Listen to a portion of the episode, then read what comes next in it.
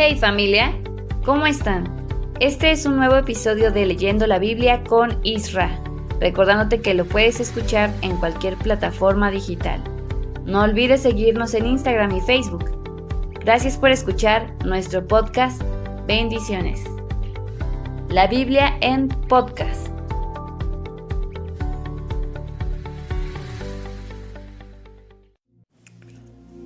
Hola, ¿qué tal? ¿Cómo estás? Muy buenos días, muy buenas tardes, muy buenas noches.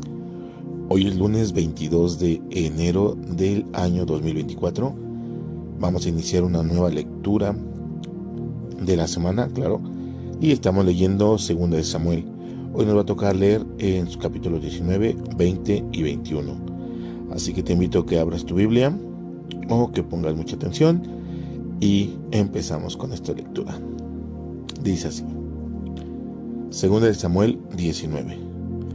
Alguien fue a decirle a Joab que el rey estaba muy triste y que lloraba mucho por la muerte de Absalón.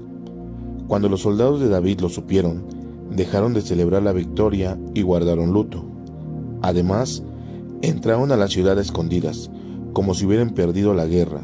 Mientras tanto, el rey David se cubría la cara y a gritos lloraba diciendo, Absalón, hijo mío, Absalón, hijo mío.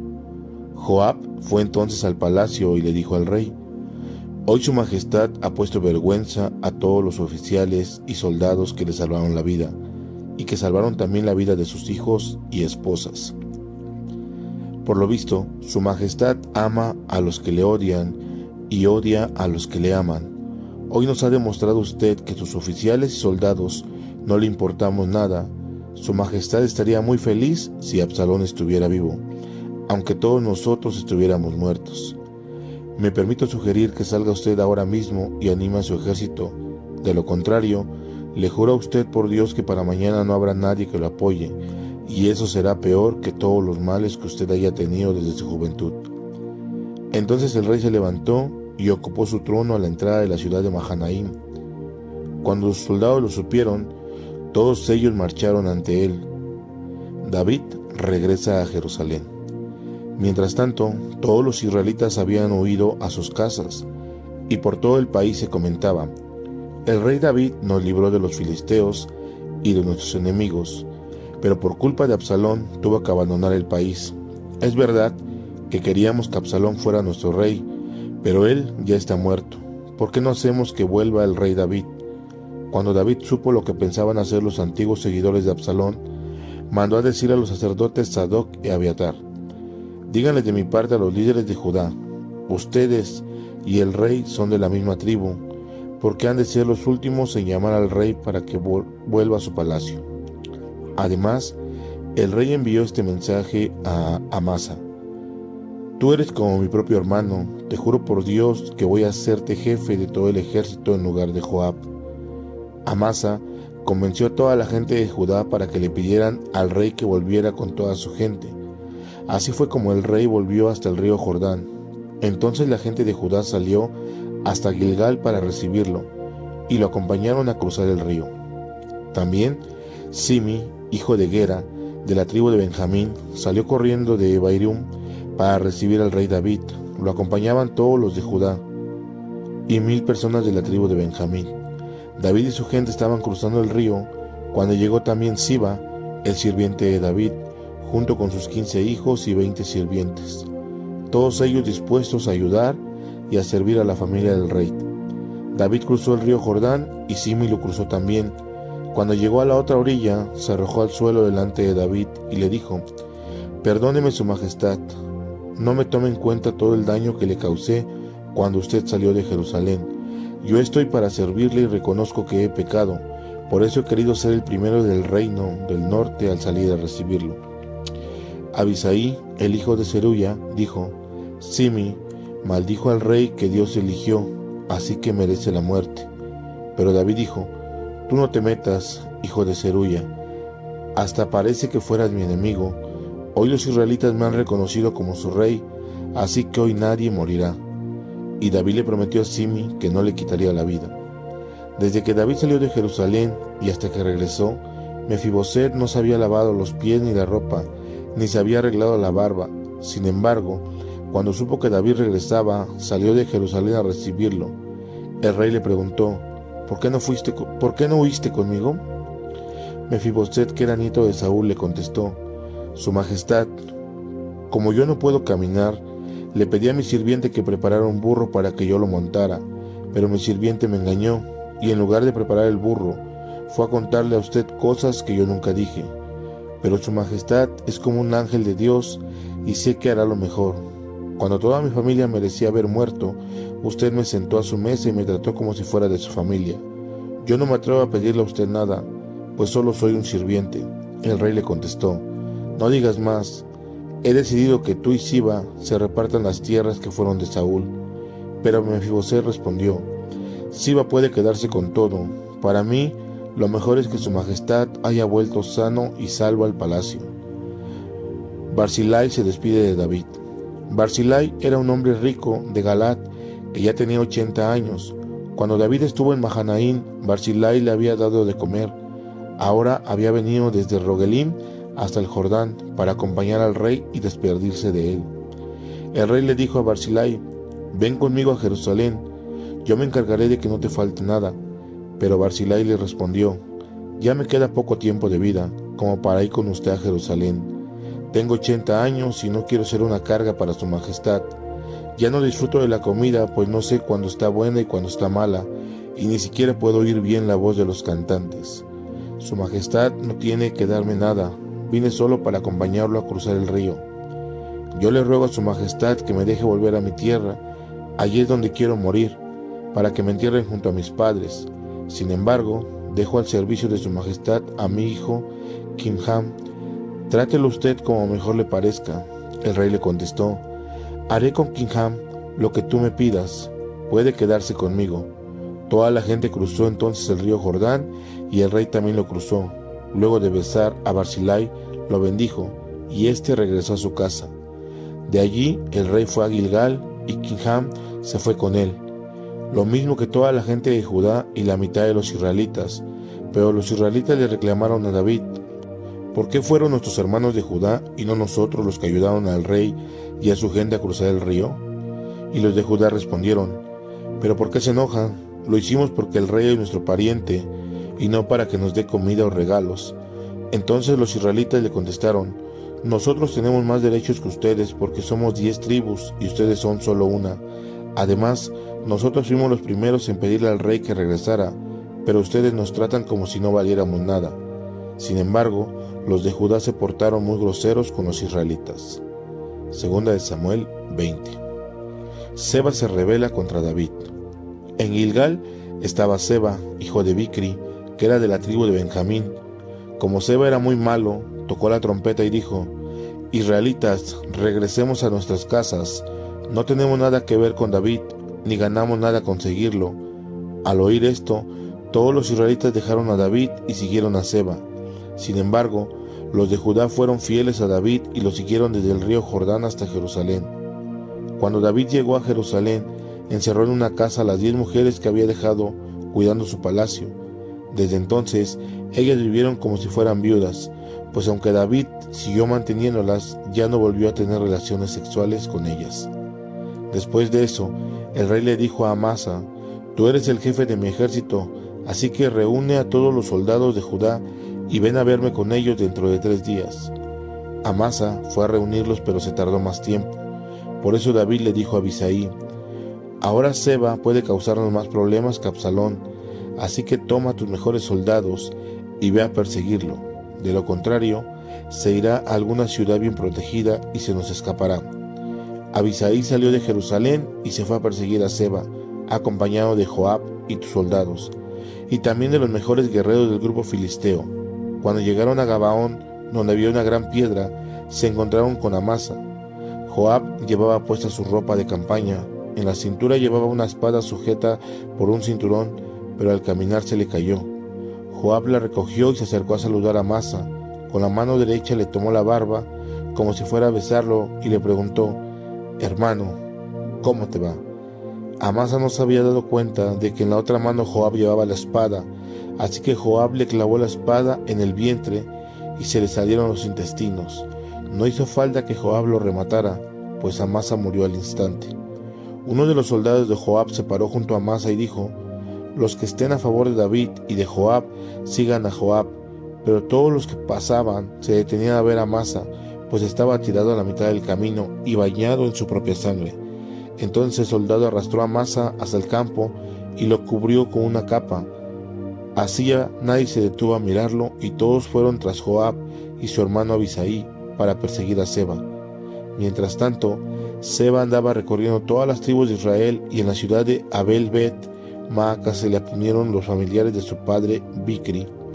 Cuando llegaron, Joab y su ejército rodearon la ciudad y para entrar en ella construyeron una rampa junto a la muralla. Luego, todo el ejército comenzó a derribar la muralla. Desde adentro de la ciudad, una mujer muy astuta empezó a gritar, Escúchenme, escúchenme, díganle a Joab que quiero hablar con él. Cuando Joab se acercó, la mujer le preguntó, ¿Es usted Joab? Sí, soy yo, le contestó. Entonces ella le dijo, Escúcheme usted con atención. Te escucho, dijo Joab. Ella le dijo, Puede confiar en nosotros, pues somos israelitas, y no nos gusta la guerra. Abel Bet Maca es una de las ciudades más importantes de Israel es tan importante que hasta hay un dicho popular, si tienes algún problema, arréglalo en Abel, porque ¿va usted a destruir una ciudad que le pertenece a Dios? Y Joab le respondió, que Dios me libre de acabar con esta ciudad, no me interesa destruirla, pero en ella está un hombre de las montañas de Efraín, se llama Seba y se ha rebelado contra el rey David, a quien yo sirvo, entrégamelo y no atacaré la ciudad.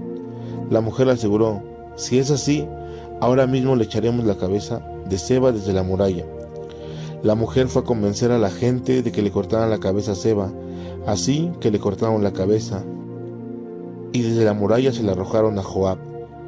Joab ordena la retirada y sus soldados regresaron a sus casas. Luego, Joab se fue a Jerusalén para encontrarse con el rey. Los asistentes de David. Así fue como Joab quedó al mando de todo el ejército de Israel, mientras que Benaías, hijo de Joaida, quedó al mando del grupo de soldados filisteos. Adoram era jefe de los trabajadores y Josafat, hijo de Ailud, tenía a su cargo los documentos oficiales. Seba era el secretario y Sadoc y Abiatar eran los sacerdotes. Ira, el del pueblo de, Yair, era el sacerdote de David. Segunda de Samuel 21. David y los Gabanoitas. Durante el reinado de David pasaron tres años en que no hubo suficiente comida. David le preguntó a Dios por qué los trataba tan mal y Dios le respondió, si ahora ustedes no tienen que comer, la culpa es de Saúl y de su familia, pues él mató a muchos Gabanoitas. Los Gabonitas no eran israelitas, eran parientes de los amorreos, pero en los días de Josué los israelitas habían hecho con ellos un pacto de paz. Sin embargo, Saúl había tratado de destruirlos para que Israel y Judá controlaran todo el territorio. Por eso, David llamó a los Gabanoitas y les dijo, ¿qué puedo hacer para reparar el daño que Saúl les hizo? Y para que ustedes le pidan a Dios que nos bendiga. Los Gabanoitas le contestaron, nosotros no queremos dinero, ni tampoco queremos que muera ningún israelita. El rey David volvió entonces a preguntarles, pues, ¿qué quieren que haga por ustedes? Y ellos le respondieron, Dios eligió a Saúl como rey de Israel, pero él trató de destruirnos. Queremos que usted nos entregue a siete de los familiares de Saúl, vamos a matarlos frente al santuario de Dios que está en Gibea, pueblo de Saúl. El rey David se compromete a entregarle a siete familiares de Saúl debido al juramento que ante Dios David le había hecho a Jonathan. Le perdonó la vida a su hijo Mefiboset. Sin embargo, apresó a Armoni y a Mefiboset, los dos hijos que Saúl había tenido con Rispa, la hija de Ahía, y también les entregó cinco nietos de Saúl, hijos de su hija Merab y de Adriel, el hijo de Barzilai de Meola. Los Gabaonitas mataron a estos siete descendientes de Saúl al mismo tiempo. Los mataron en un cerro, frente al santuario de Dios. Esto sucedió durante la cosecha de cebada. En señal de tristeza, Rispa, la viuda de Saúl, se vistió con ropas ásperas y se acostó sobre una piedra, cerca de los cuerpos de los siete muertos. De día y de noche alejaba de los cuerpos a los buitres y a los animales salvajes. Y se quedó allí desde el día en que murieron hasta el día en que llegaron las lluvias. Años atrás, cuando los filisteos mataron a Saúl y a Jonathan en Gilboa, habían colgado en sus cuerpos en la plaza pública de Betzán. Sin embargo, la gente de Jabes se robó los cuerpos y los enterró en su ciudad. Por eso ahora, al saber David lo que estaba haciendo en Rispa, fue a Jabes de Galat para pedir que le entregaran los huesos de Saúl y Jonathan. David juntó los huesos de Saúl y Jonathan con los huesos de los siete muertos. Luego mandó que los enterraran juntos en la tumba del padre de Saúl. Esta tumba estaba en Sela, en la región de Benjamín, y tan pronto como se cumplieron las órdenes del rey, David, Dios escuchó sus oraciones y bendijo al país. Guerra contra los filisteos. Los filisteos volvieron a declarar la guerra a Israel, así que David fue a con su ejército a pelear contra ellos. Como David estaba muy cansado, un gigante trató de matarlo. El gigante se, llama, se llamaba Isbi Benot y la punta de su lanza pensaba más de tres kilos. Además, una espada nueva. Abisaí corrió a ayudar a David y atacó al filisteo y lo mató. Por su parte, los hombres de David le hicieron jurar que ya no saldría a las batallas, pues no querían perder a su líder y quedarse sin agua.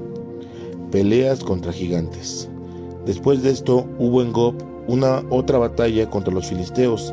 Allí Sibekai, el Usatita, mató a un gigante llamado Saf. Tiempo después hubo también en Gob otra batalla contra los filisteos.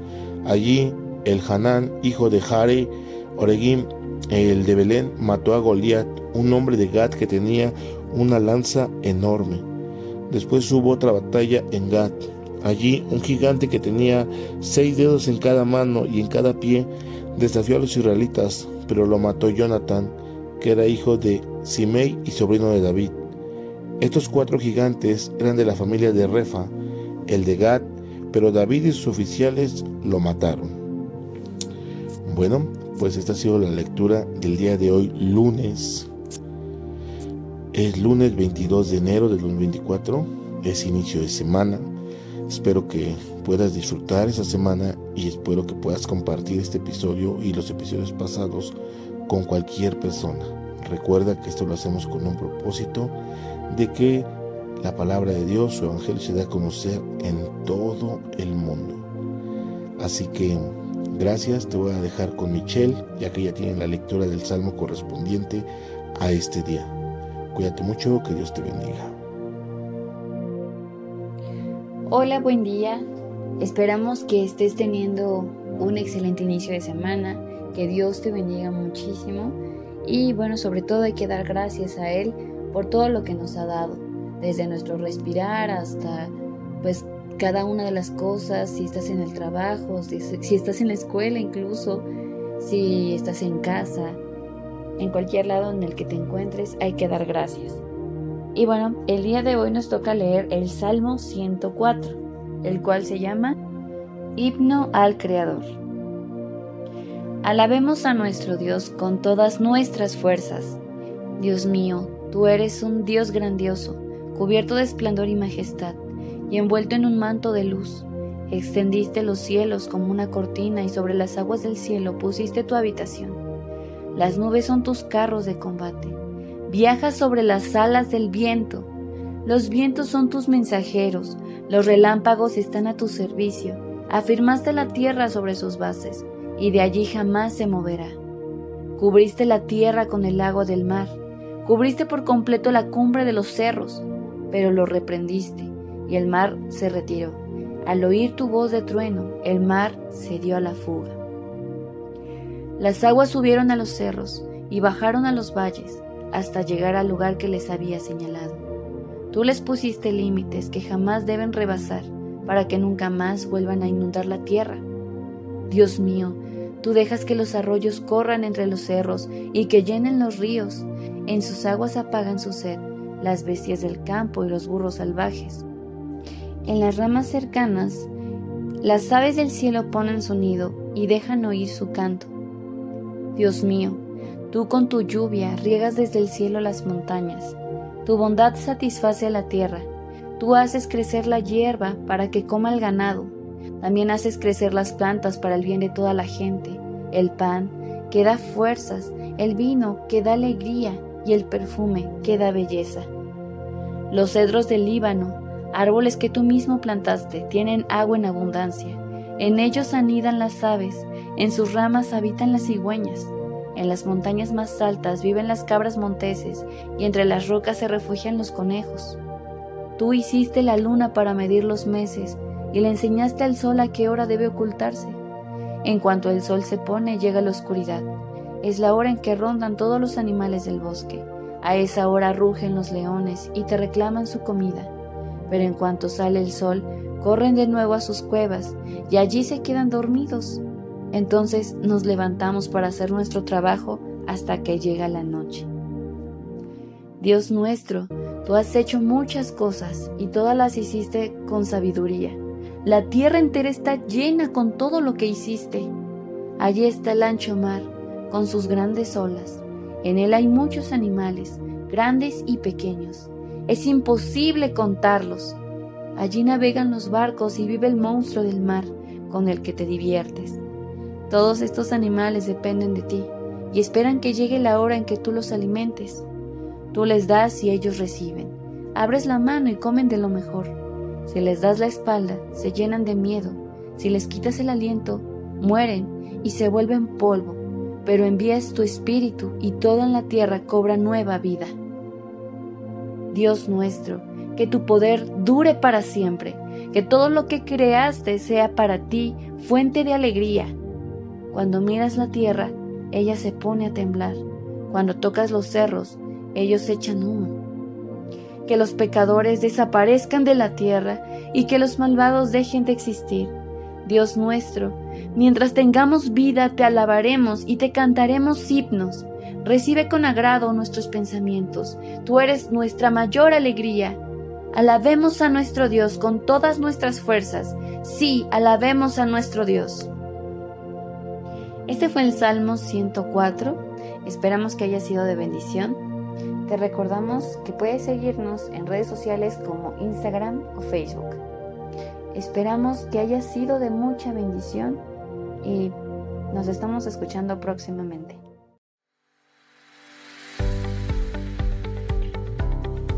Gracias por escuchar este podcast. Esperamos haya sido de bendición para tu vida. Si quieres escuchar más, puedes seguirnos en redes sociales. Nos puedes encontrar en Instagram como arroba leyendo con guion bajo Isra y en Facebook como leyendo la Biblia con Isra. Bendiciones. La Biblia en podcast.